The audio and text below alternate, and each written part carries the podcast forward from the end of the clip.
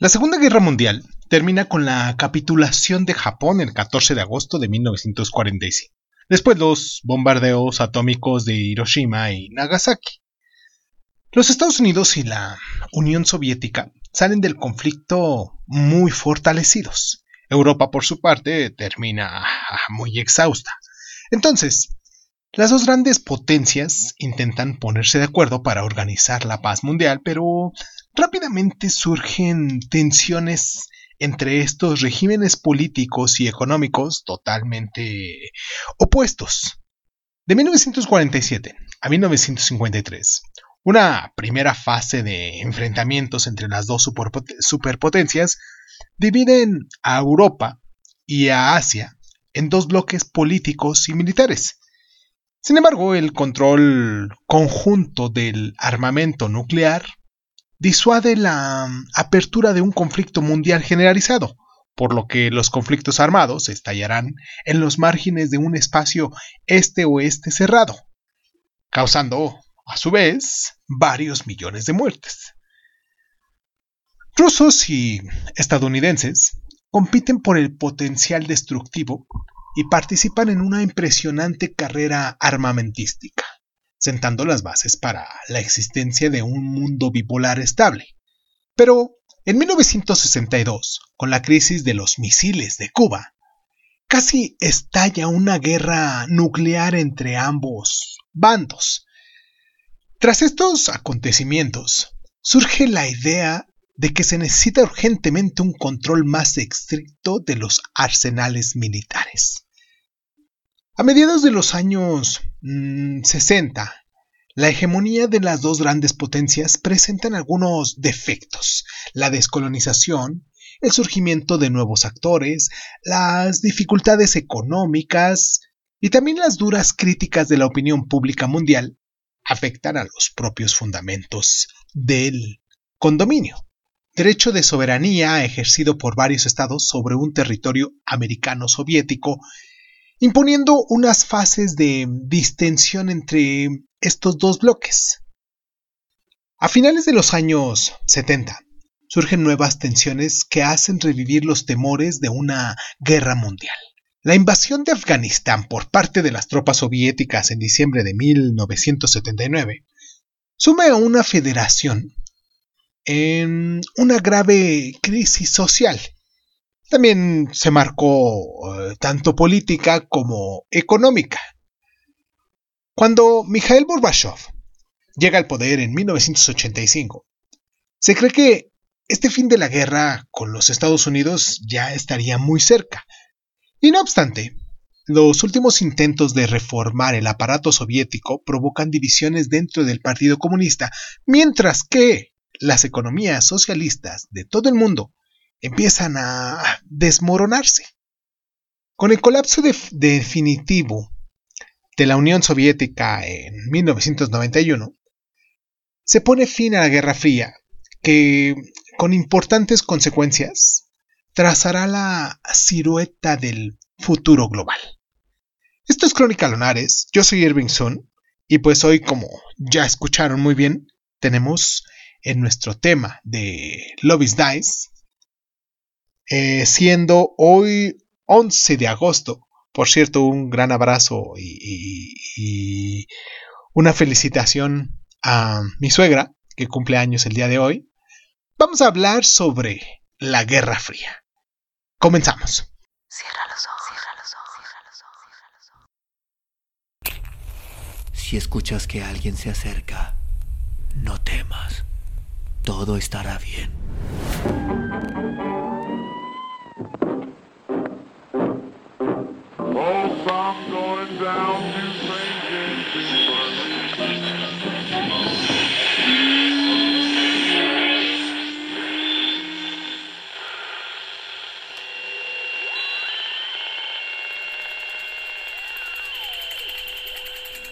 Estás escuchando, escuchando Crónica, Crónica, Crónica el lugar, el lugar donde, donde, donde tus oídos.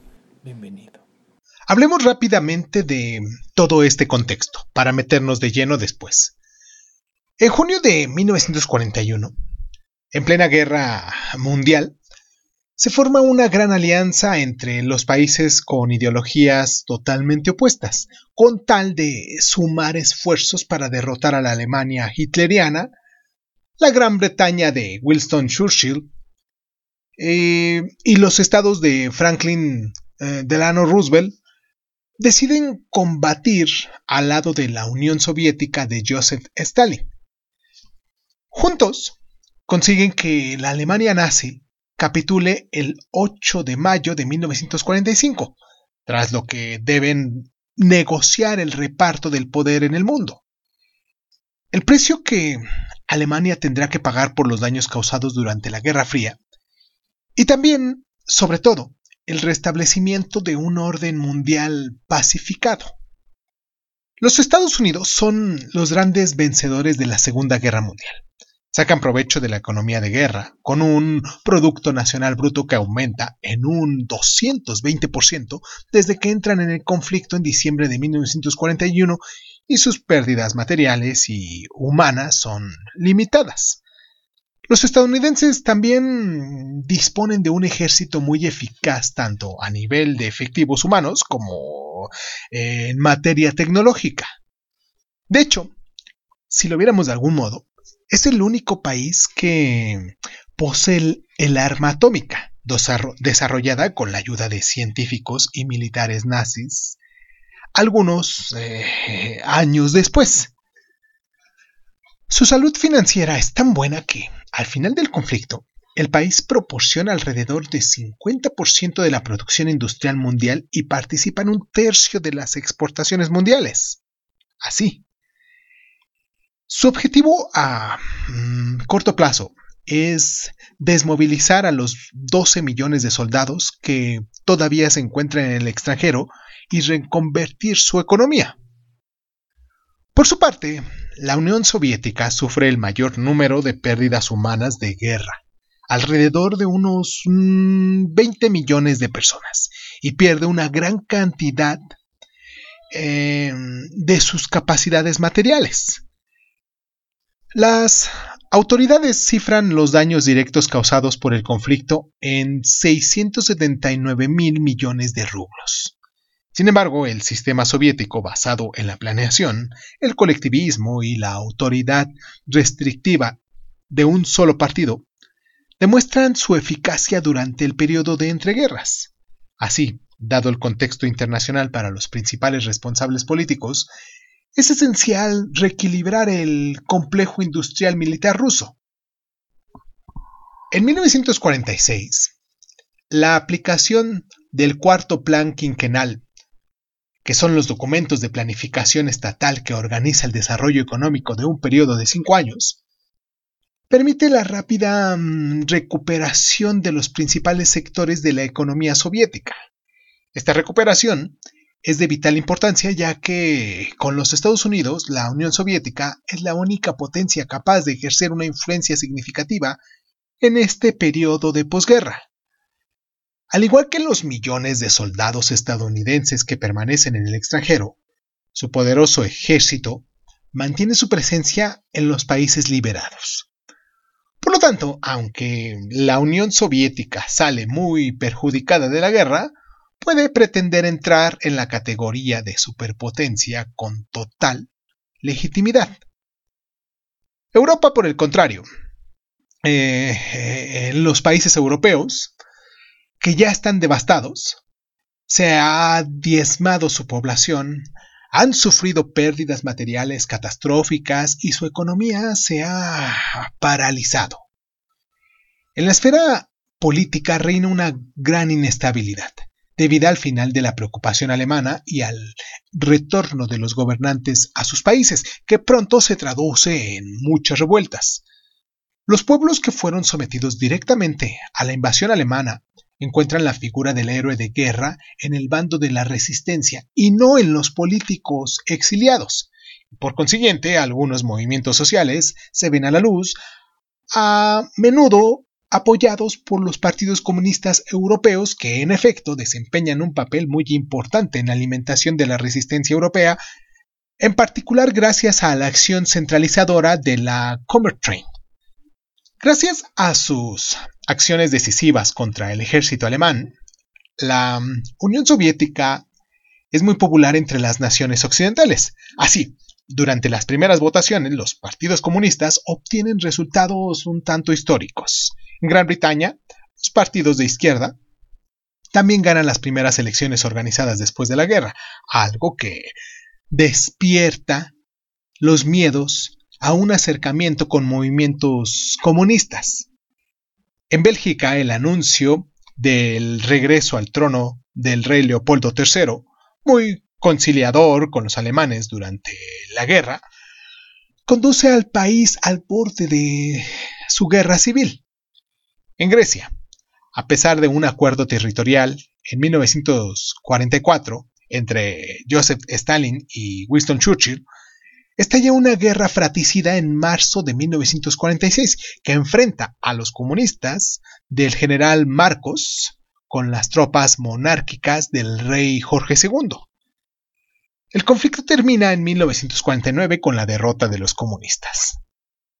En el resto del mundo, em, la situación es igualmente compleja debido a una importante colonización, visible sobre todo en África y en Asia.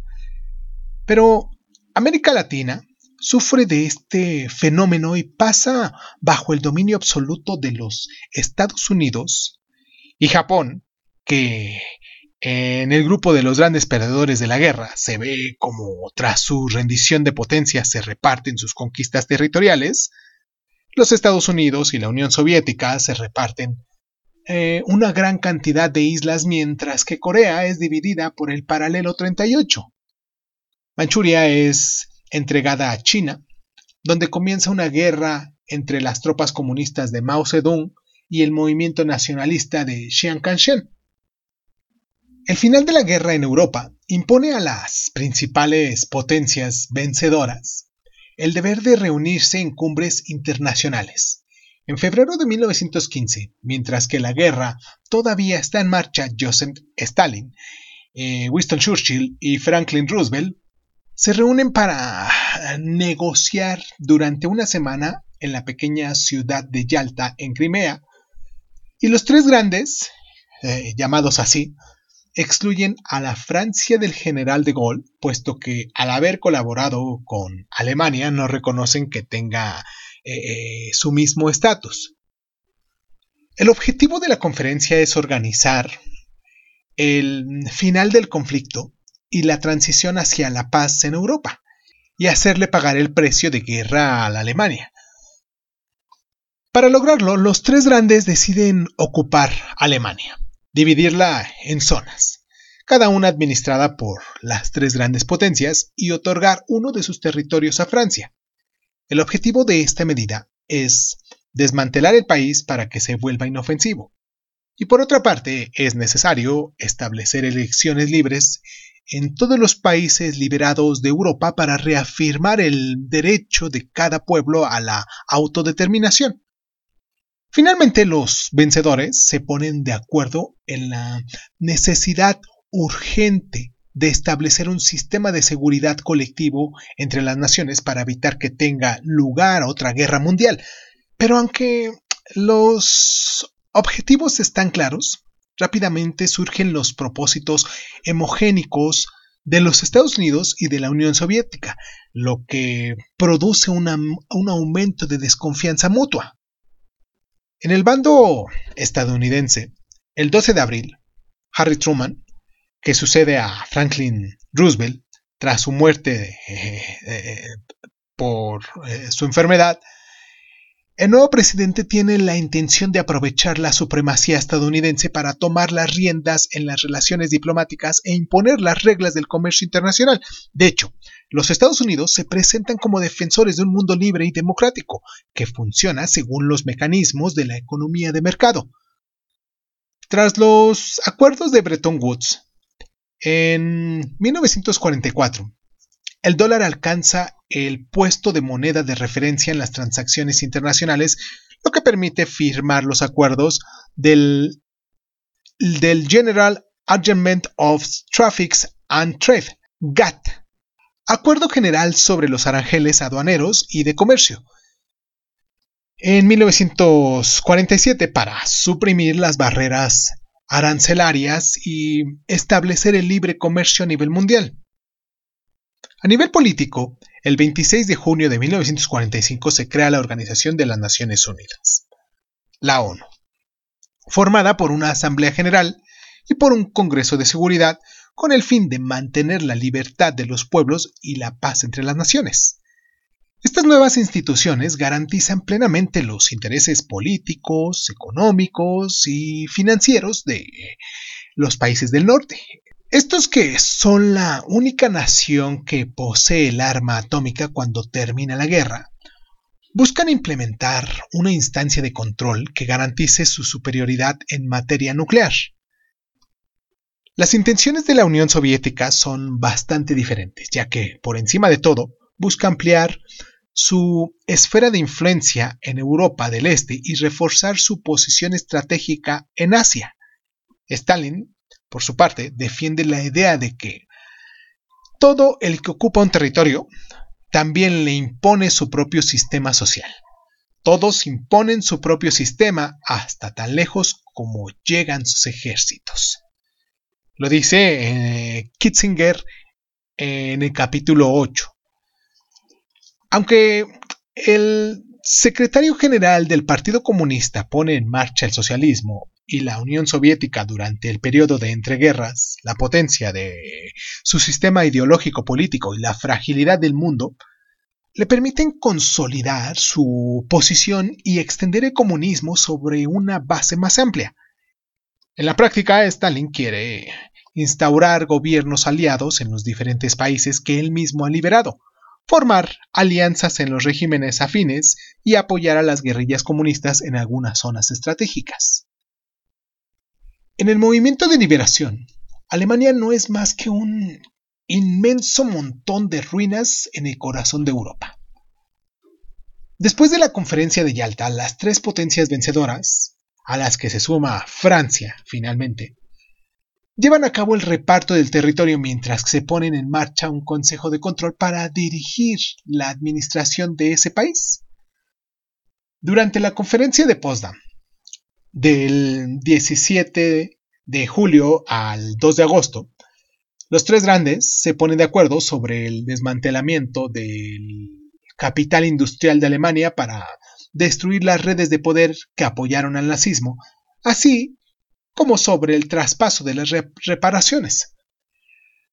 Detrás de esta reclamación se encuentran principalmente los soviéticos, ansiosos de reconstruir su país rápidamente, sobre todo mediante mm, el material tomado de Alemania. También se produce una división del territorio. El oeste queda sometido a la autoridad de tres potencias occidentales y repartido en zonas. El este de Alemania es administrado por la Unión Soviética. La capital, en este caso Berlín, situada en la zona soviética, también se divide entre las tres potencias. A pesar de esta división, las potencias consideran que es importante mantener una Alemania unificada. También se modifican las fronteras de Alemania y una parte del este se anexiona a Polonia y asimismo los Estados Unidos, dentro de sus posibilidades, proceden a la desnazificación de su zona. Esta política común muestra rápidamente sus límites, puesto que cada potencia administra su territorio eh, a su manera y según eh, sus intereses. Por ejemplo, los franceses y los soviéticos buscan sacar provecho de los bienes alemanes para lograr la recuperación de su propia economía. La Unión Soviética lleva a cabo igualmente reformas agrarias y nacionalistas eh, eh, de las principales industrias, anticipando al mismo tiempo la puesta en marcha de un futuro Estado socialista.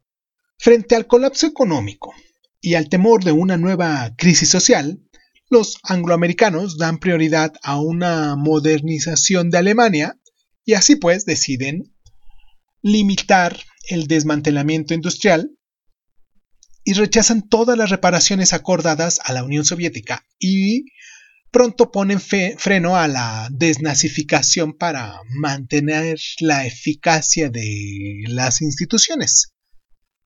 Para facilitar estas medidas, ambos estados también planean unificar su zona. Las tensiones aumentan en este contexto, anunciando la entrada inminente en lo que hablaremos en el siguiente bloque, la Guerra Fría.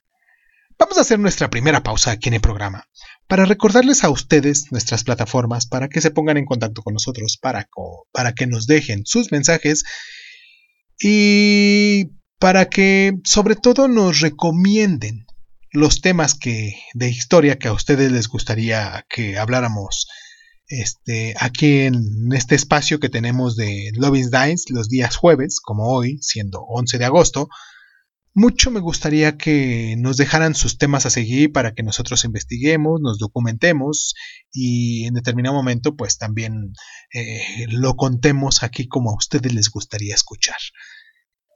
Y pues nos pueden encontrar como Crónica Lunares Dizun en Facebook, en Instagram, en YouTube. Nos pueden descargar en Evox, en Anchor, en Breaker Audio, en Google Podcast, en Apple Podcast, en Overcross, en Radio Republic, en Spotify, en TuneIn, en SoundCloud, en Patreon, en en Speaker y en iHeartRadio. Quiero mandar un abrazo a la gente que mm, muy recientemente se ha anexado con nosotros, gente que se ha este, ha adoptado este programa como parte de su día a día, porque ustedes saben que hacemos este programa diario. Quiero mandarle un abrazo a la gente de Indonesia, allá en Java Oriental, a la gente de Islandia, en la región capital. Eh, quiero también un abrazo, mandar un abrazo eh, a Líbano, Argelia, allá en Argel. Quiero, un, quiero mandarles un gran saludo, abrazo en Gelvaria, allá en Letonia, en Sofía, en la capital de Bulgaria, en Belice, un país que está aquí cerquita junto con nosotros, que somos vecinos y que eh, recientemente empezaron a escucharnos en el distrito de Cayo. Y también un abrazo muy caluroso a la gente de China en Chongqing, que nos escucha y que nos, nos ha estado mandando también sus mensajitos. Y pues eso, todo eso me hace muy feliz a mí. Y pues después de tanto rollo ya vamos a continuar con nuestro programa, vamos a meternos de lleno en el siguiente este bloque, pero antes de meternos de lleno en lo que fue la Guerra Fría, vamos a hablar de sus principales personajes, un poquito de la biografía de los mm, actores principales que eh, sobresalieron por, por esto de la Guerra Fría. Vamos a la pausa y continuamos.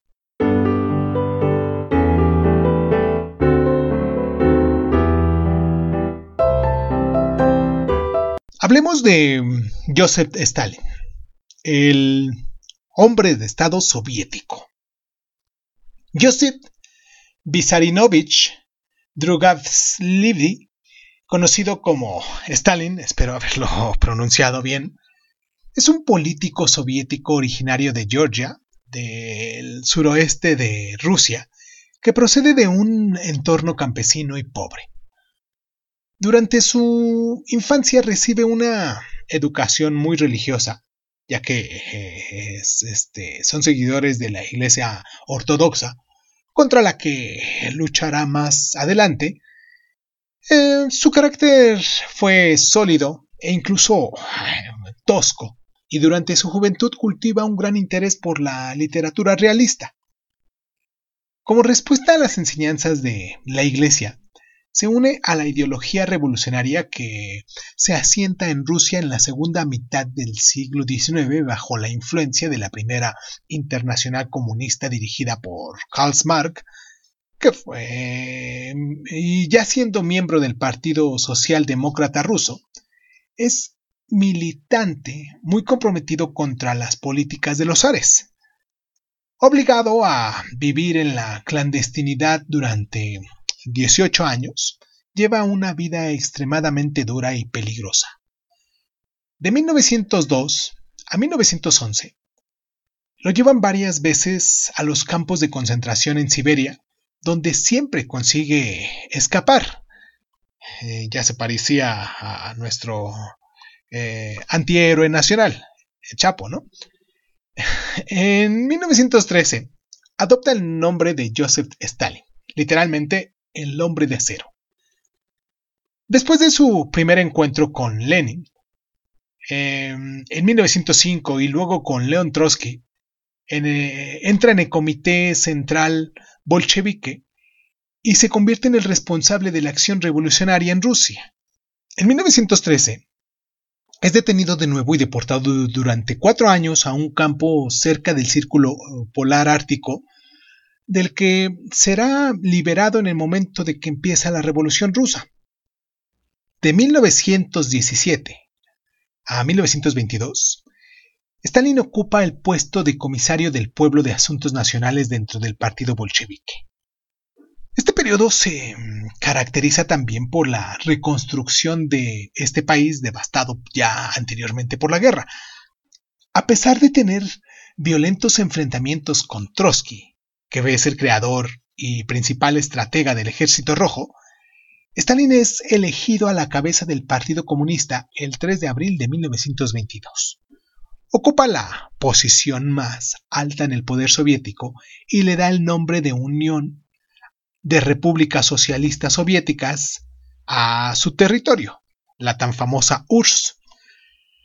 Durante los primeros años de su mandato, Stalin hace una depuración de 140.000 miembros del partido y se opone enérgicamente a Trotsky, que defiende la teoría de la revolución permanente a nivel mundial. El hombre de acero pretende llevar la revolución al interior de las mm, fronteras rusas y pone en marcha el socialismo. Y para lograrlo, refuerza significativamente los poderes del Estado e instaura un régimen político y policial excesivamente represivo. La economía soviética estalinista se basa en la aplicación de planes quinquenales cuya prioridad se centra en la industria pesada se prohíbe la propiedad privada, lo que resulta en la deportación y la ejecución de muchos miembros de las clases campesinas y burguesas, y al mismo tiempo las tierras agrícolas se dividen en dominios del Estado que eh, son llamados los sovjos. En una fase de distensión en el ámbito nacional e internacional se produce la atrocidad de las purgas de Stalin. Durante los juicios de Moscú, los opositores políticos de Stalin son sistemáticamente condenados y ejecutados por motivos muy extravagantes. Estas purgas se mm, transmiten por todo el mundo y originan importantes dudas sobre la verdadera naturaleza del régimen soviético.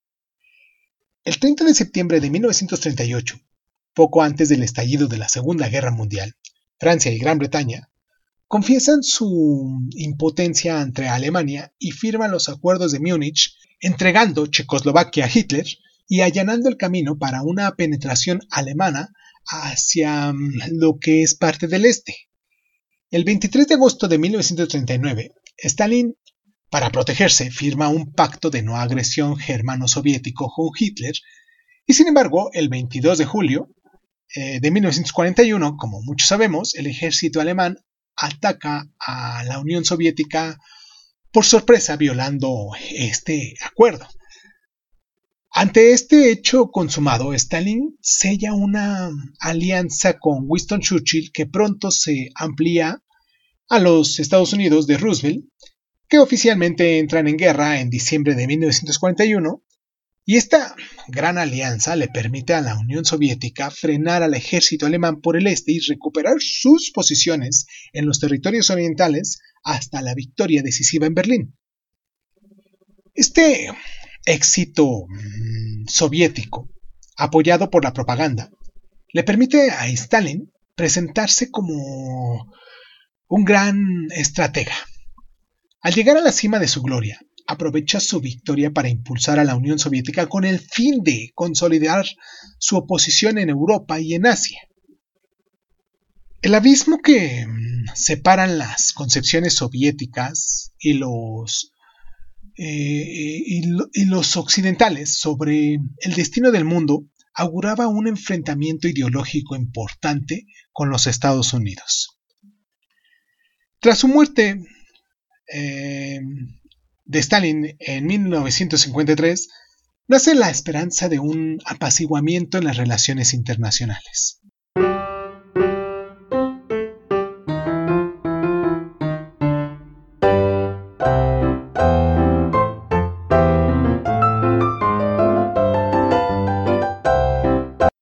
Político y ideólogo soviético, Andrei Zdranov se afilia al partido bolchevique en 1915 y participa en su implantación territorial. En 1927 se convierte en miembro del Comité Central del partido. Gran partidario de Joseph Stalin, en los 30 años trabaja para movilizar toda la cultura soviética al servicio del partido y en 1939 se convierte en el pilar ideológico del Este y desarrolla la doctrina del realismo socialista, persiguiendo el objetivo de someter por completo el arte soviético y la vida intelectual a la ideología soviética. En 1938 Stalin lo nombra director de la propaganda y un año más tarde entra en Politburo, órgano constructivo del Partido Comunista, lo que le permite participar en la elaboración del Pacto Germánico Soviético. A partir de 1945, en el momento de reconstruir el país, es uno de los principales instigadores de la vuelta al voluntarismo de antes de la guerra. En este contexto, lucha por las corrientes libertarias nacidas durante eh, la guerra y refuerzan los controles en los círculos artísticos e intelectuales. Cuando se forman los bloques ideológicos en el inicio de la Guerra Fría, él es el padre de la doctrina Sdravanov, que desarrolla la teoría de los dos bandos, el imperialismo americano, comparado con el fascismo, y el de la URSS que garantiza la emancipación de los pueblos oprimidos. También es el quien, quien en 1947 establece la Commonfort, el órgano que, como reacción a la doctrina Truman, une a acción a los partidos comunistas europeos. Esta mm, doctrina guía la acción ideológica de la Unión Soviética durante la Guerra Fría e incita a los países liberados del colonialismo a acercarse al comunismo. Fue apartado del poder por Stalin y muere de un ataque al corazón en el año de 1948.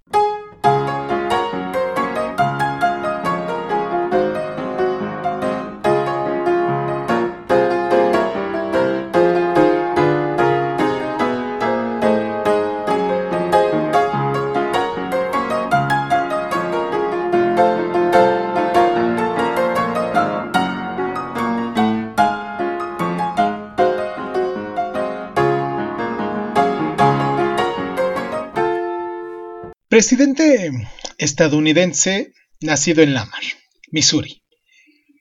Harry S. Truman procede de una modesta familia de agricultores. Estudia en Independence, una pequeña ciudad de unos 6.000 habitantes. Sin embargo, su padre se arruina al especular con el precio del maíz, por lo que el joven Harry debe sacarse de la cabeza la idea de realizar estudios universitarios. No obstante, participa en el esfuerzo de la guerra de Estados Unidos durante la Primera Guerra Mundial y destaca en particular en los Vosgos, en Francia. A principios de los años 20 se lanza brevemente en el comercio de ropa y luego conoce a los Prendergast, una familia muy rica que rige la vida política de los demócratas en Missouri. Truman es admitido como administrador en el condado de Jackson. Y en 1934 los Pendergast le animan a presentarse para el cargo de senador demócrata de Missouri. Y, pues claro, con suficiente ayuda, lo hace y, termina obteniéndolo.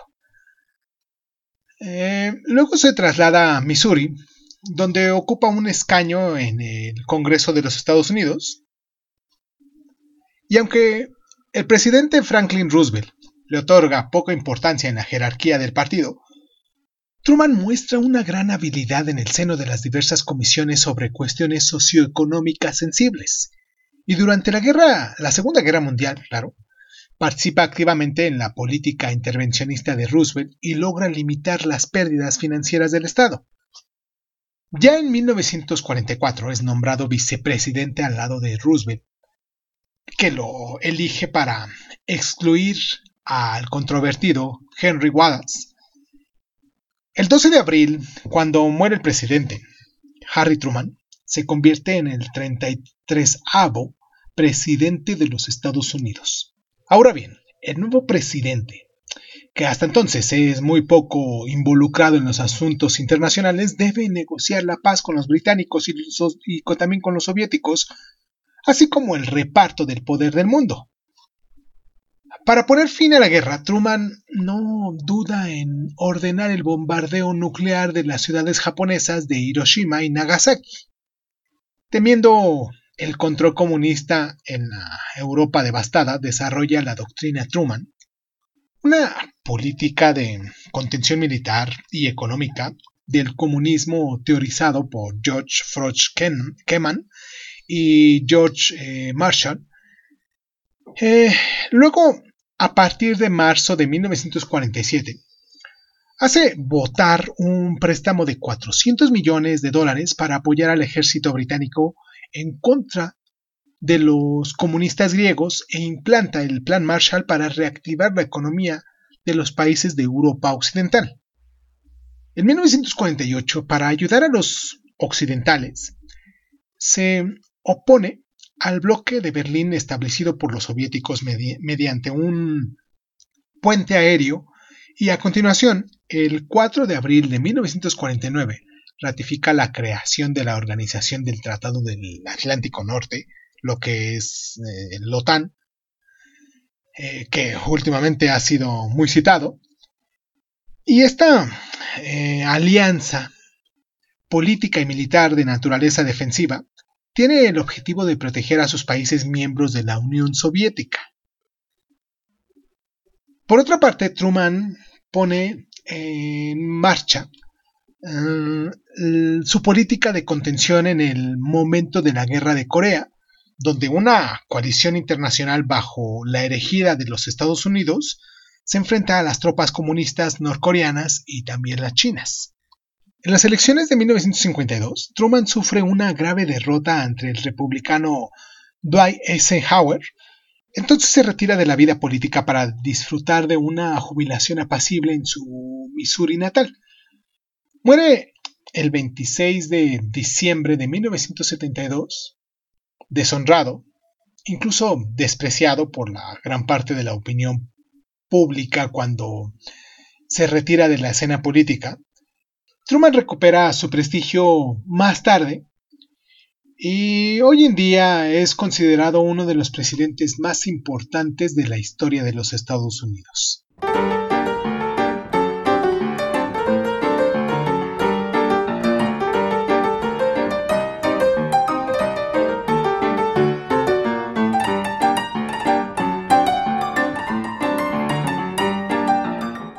Hablemos de George Frost Kennan, que fue un historiador y político estadounidense.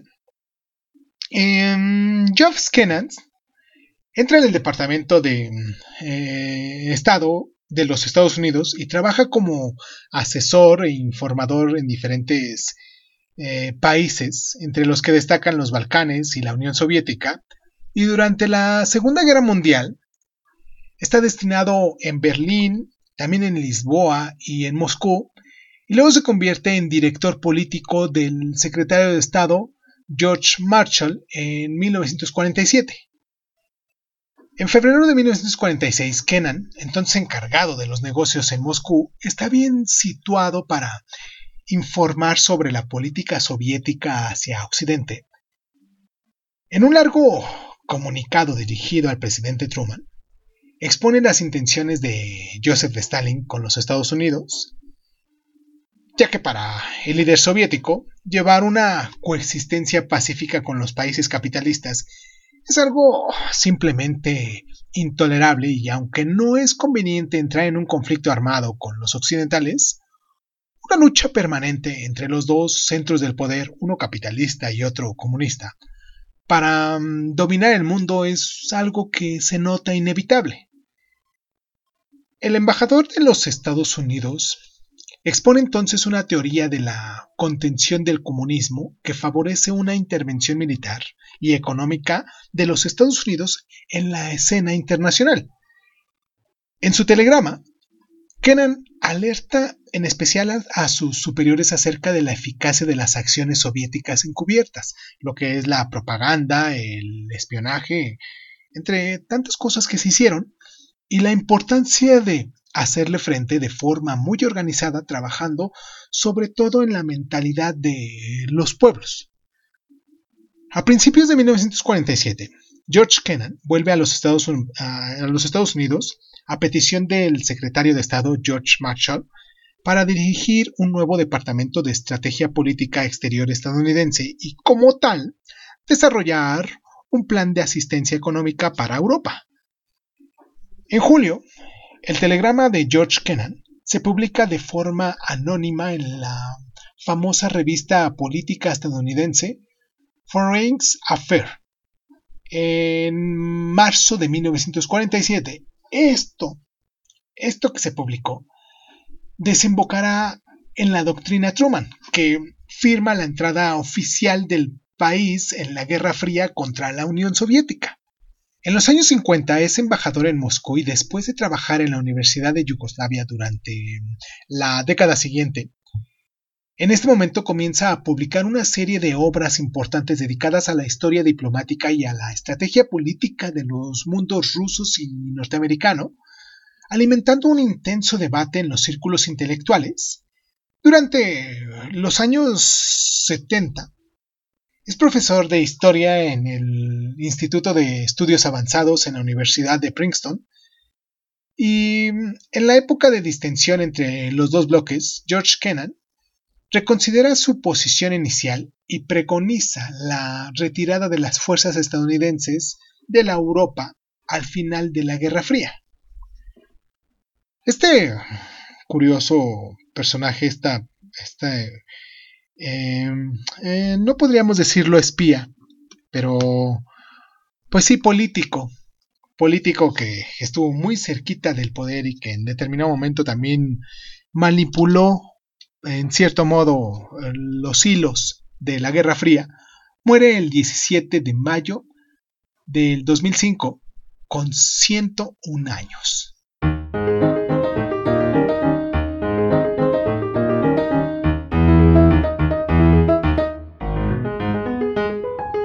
En 1947, Bernard Baruch, asesor cercano de Franklin Roosevelt, populariza la denominación Guerra Fría. Con este conflicto desea poner de relieve las tensiones existentes entre lo que es en ese momento los Estados Unidos y la Unión Soviética, que aunque son intensas, es difícil que conduzcan a un conflicto armado.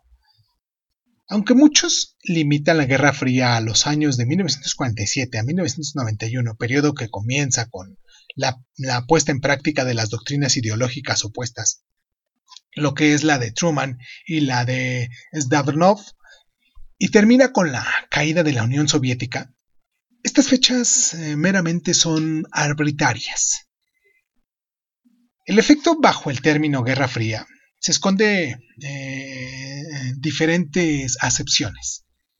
En los círculos académicos, algunos reducen el enfrentamiento a los primeros años solamente, relativos a la construcción de, los, de estos dos bloques, desde el final de la Segunda Guerra Mundial a la muerte de Joseph Stalin, el 5 de marzo de 1953, pero otros prefieren hablar, en este caso, de la Primera Guerra Fría, diferenciándola de una Segunda Guerra Fría de 1979 a 1983, caracterizada por una nueva escalada de tensiones. La crisis de los misiles de Cuba en 1962 eh, constituye también otro hito elegido para terminar el conflicto, ya que viene seguida por una larga fase de distensión.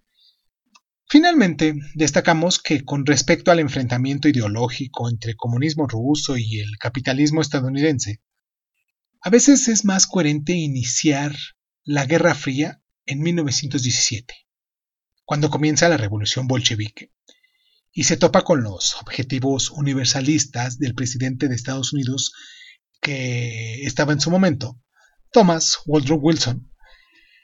Y a menudo se habla de la caída del muro de Berlín el 19 de noviembre de 1989 como del evento que marca el final de la Guerra Fría. En realidad, el acontecimiento impulsa una caída progresiva en los regímenes sovietizados que no desaparece definitivamente hasta 1991. Y lo que es todavía más interesante es que se pueda plantear la hipótesis de que la Guerra Fría no ha terminado de verdad hasta el día de hoy, ya que algunos regímenes comunistas o fines, en particular en China, Cuba y Corea del Norte, siguen conviviendo dentro de una economía mundial capitalista. Por otra parte, el fortalecimiento de Rusia en la escena internacional en los últimos años muestra reminiscencia del conflicto este-oeste. La Guerra Fría transcurre en Alemania, un país entonces bajo la autoridad de los estados vencedores de la Segunda Guerra Mundial, lo que fue Estados Unidos y Gran Bretaña, Francia y la Unión Soviética, como ya lo dijimos antes, y la Unión Soviética que desea mantener su posición de gran potencia después de su gran victoria contra Alemania en el este, apoya desde 1945 la reforma de gobiernos comunistas en los países de Europa que ha liberado, en este caso que fue Rumania, eh, Hungría y Polonia. Y en febrero de 1946, los soviéticos deciden fusionar los partidos socialistas y comunistas en un solo partido del este alemán, lo que se le llamó el SER. Este movimiento tiene el efecto de anclar el sistema comunista a las puertas de Europa Occidental y el 5 de marzo, Winston Churchill menciona públicamente la existencia de un telón de acero levantado en Europa desde Stettin, puerto de Polonia, situado en el mar Báltico, hasta Trieste, ciudad de Italia situada en el Adriático. Ante este escenario, los Estados Unidos y Gran Bretaña creen oportuno establecer una alianza económica en Alemania que mm, se desmarcase ideológicamente del proyecto soviético. Y por consiguiente, y debido a las dificultades económicas de Gran Bretaña durante el invierno de 1946, los estadounidenses y los británicos deciden unificar sus, territorios en una bisona, aprobada en enero de 1947. Sobre la base de los análisis de George Kennan y ante la insistencia de su ministro de Asuntos Exteriores, Dean Acheson, el presidente Truman em, decide iniciar una política sistemática de contención del comunismo a nivel mundial. Esta bajo el nombre de la doctrina Truman seguirá a pesar de los cambios de nombre en el corazón de la estrategia estadounidense durante toda la Guerra Fría y para los Estados Unidos representa un cambio total en términos de política exterior. Los estadounidenses, acabando con el aislacionismo en vigor hasta la Segunda Guerra Mundial, asignan ahora recursos al extranjero para fortalecer y difundir su modelo de vida. La contención del comunismo se realiza en diferentes ámbitos desde el comienzo de la Guerra Fría. De 1946 a 1949, el ejército de Estados Unidos interviene en Grecia y Turquía para mantener alejados a los rusos de cualquier pretensión política en estos países. Para proteger a la Europa occidental en crisis, en abril de 1947, el secretario de Estado estadounidense, George Marshall, propone el European Recovery Program, también conocido como el Plan Marshall, que consiste en proporcionar asistencia financiera a los estados destruidos por la guerra y que luchan para llevar a cabo su reconstrucción. De esta manera, entre lo que fue 1948 y 1951, se reparten unos 13 mil millones de dólares entre los 16 países europeos, lo que facilita su recuperación económica. En el este, los territorios recuperados por Stalin se ven obligados a rechazar la oferta de los Estados Unidos, que los soviéticos denuncian como una prueba del imperialismo económico. Se crea una organización económica para la cooperación europea, la OS, para organizar la distribución de los fondos eh, en Europa, en este continente. El proyecto de la Unión Europea que toma forma en esa época entre seis naciones, prevé a la vez la armonización política de la zona. En cambio, los Estados Unidos ahora disponen de una gran influencia económica en la Europa occidental, lo que les da la oportunidad de vender una abundante cantidad de su producción de bienes de consumo y explotar el modo de vida estadounidense, considerado un poderoso antídoto contra la ideología comunista. Por su parte, los soviéticos buscan protegerse contra el aislacionismo diplomático a toda costa al tomar el control del poder de Europa del Este mientras se extiende su modelo económico. En respuesta a la política de los Estados Unidos, desarrollan la doctrina Zdanov, que toma su nombre de un ideólogo ruso encargado de la propaganda de la Unión Soviética. Durante una conferencia celebrada en Polonia en septiembre de 1947, que reúne a los principales partidos comunistas europeos, Andrei Zdanov expresa la idea de un mundo dividido en dos bandos. Los estadounidenses son tachados de representantes del imperio antidemocrático y en respuesta a esto los soviéticos se posicionan como los defensores del antiimperialismo y la democracia que lucha a favor de los intereses de los pueblos oprimidos del mundo. Por consiguiente, eh, la resistencia se asimila al comunismo, que aparece como una única fuerza liberadora. La conferencia lleva eh, de manera bastante natural el nacimiento de la Common Forum, un organismo con sede en Belgrado cuyo trabajo consiste en homogeneizar la mm, acción de los partidos comunistas en Europa y desestabilizar los regímenes capitalistas. En el plano económico, también se establece en Moscú un Consejo de Ayuda Mutua Económica, el CAME o Comecon. A la manera del Plan Marshall, los soviéticos proporcionan también desde este momento eh, la más valiosa ayuda económica dentro de su esfera de influencia. Stalin se enfrenta a la realidad de una reconstrucción alemania en el oeste, para lo que tiene la intención de reforzar su influencia en la Europa Oriental que impone la exclusión de los gobiernos de los partidos no comunistas. Dos importantes crisis implementan definitivamente los dos polos ideológicos antagonistas en Europa. Hablemos de ella. En Checoslovaquia, en mayo de 1946, se instaura un gobierno democrático encabezado por un hombre cercano a Stalin, el comunista Clement Gotthardt.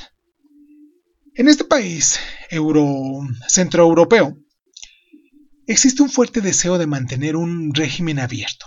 Sin embargo, en marzo de 1948, los socialdemócratas dimiten del gobierno forzados por los comunistas y entonces estallan movimientos de protesta que hacen que los comunistas teman la pérdida de las elecciones legislativas previas para julio de 1948.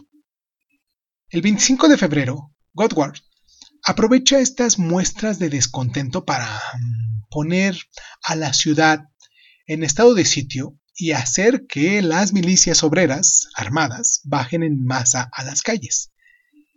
Este golpe de Prada genera presiones que desalientan a los opositores a participar en las próximas elecciones, por lo que finalmente los comunistas son los únicos que representan a las, mm, las elecciones. Este acontecimiento causa una especie de psicosis en la opinión internacional que augura la entrada inminente de un nuevo conflicto mundial. Otro de los polos ideológicos se dio en la primavera de 1948, donde Francia se une a la bisona angloamericana para formar la trizona. Y se unifica la economía y aparece un nuevo marco alemán, anunciado eh, que la creación de una Alemania occidental está ya muy cerca. Preocupados por lo que mm, aparece como una nueva forma de imperialismo, los soviéticos deciden bloquear el acceso a Berlín, situado en la zona oriental, y frente a este bloqueo, los occidentales establecen un puente aéreo para establecer a su bando. Aunque la posesión del arma atómica por parte de los estadounidenses evita una guerra abierta, ambos bloques se quedan irremediablemente paralizados. En 1949 aparecen dos nuevos estados en el mapa del mundo, estableciendo la separación de Alemania durante estos eh, durante más de 40 años. Por un lado, en el oeste se funda la República Federal Alemana, la RFA, con unos 60 mm, millones de habitantes, dirigida por el líder de la Unión Demócrata Cristiana, Konrad Adenauer, y basada en el modelo capitalista occidental. Por el otro, en el, este se crea la República Democrática de Alemania, con 17 millones de habitantes y dirigida por el comunista Otto Grottenshorn. Estas dos Alemanias se convierten en el símbolo de enfrentamiento ideológico entre los dos modelos de sociedad. Vamos a hacer nuestra pausa.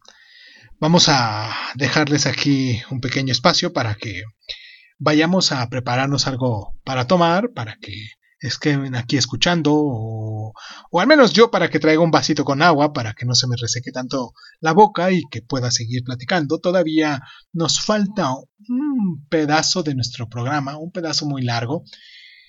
Y pienso que ya llevamos un, un pedazo también nosotros aquí del programa.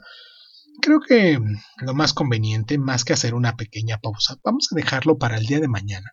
Vamos a recortar aquí y vamos a dejarlo para el día de mañana para que no sea demasiado largo y fastidioso. Y qué tal si si este nos escuchamos la próxima semana hoy como les dije siendo 11 de, de agosto lo vamos a, dejar para la próxima semana que va a ser el 18 de agosto.